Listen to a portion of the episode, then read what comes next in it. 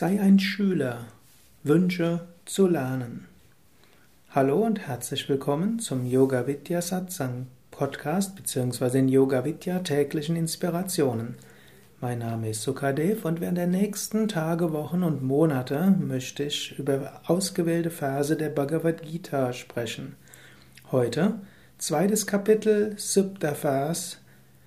Arjuna, der Schüler, spricht zu Krishna ich bitte dich, sage du mir klar, was für mich richtig ist. Ich bin dein Schüler. Lehre mich, da ich bei der Zuflucht gesucht habe. Dies ist vielleicht der wichtigste Vers der Bhagavad Gita überhaupt. Arjuna sagt zu Krishna, ich möchte lernen, ich weiß selbst nicht, was ich tun soll. Und weil Arjuna so fragt, kann Krishna auch antworten.